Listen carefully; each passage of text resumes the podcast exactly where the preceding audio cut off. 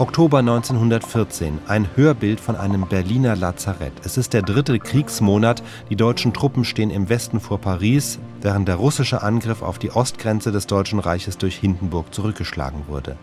Im Hörbild hat einer der Soldaten eine Armverletzung, will aber, wie die anderen Soldaten auch, schnell wieder an die Front. Das Hörbild endet mit dem patriotischen Gesang Die Wacht am Rhein. Na, Grabowski, wie geht's denn deinem Arm? Oh, Panje, Existenz ab. Ist ich arm, bald gut. Geh ich zurück zu Regiment. Geh ich schnell zurück, bis ich tot ist. Kosak gemeines. Ah, das ist brav von dir. Euch allen aber habe ich eine frohe Botschaft mitzubringen. Heute werden die erbeuteten Geschütze feierlich eingeholt und unter den Linden aufgestellt.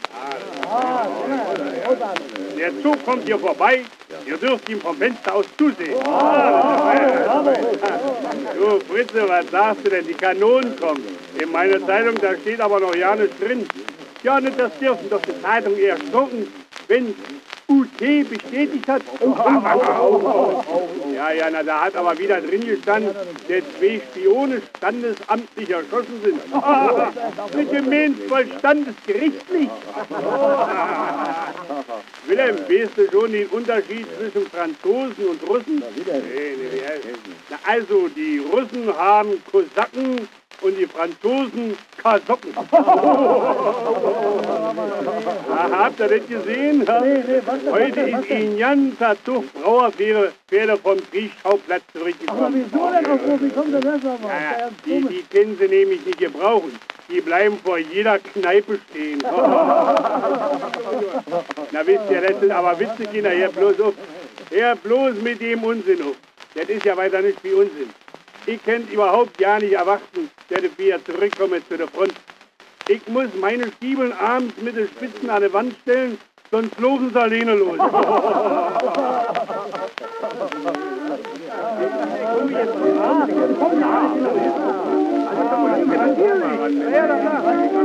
Ah,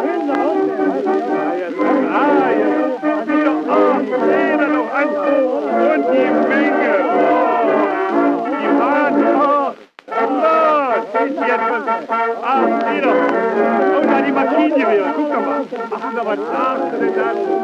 Na, ich danke, da haben sie ja schön geholfen.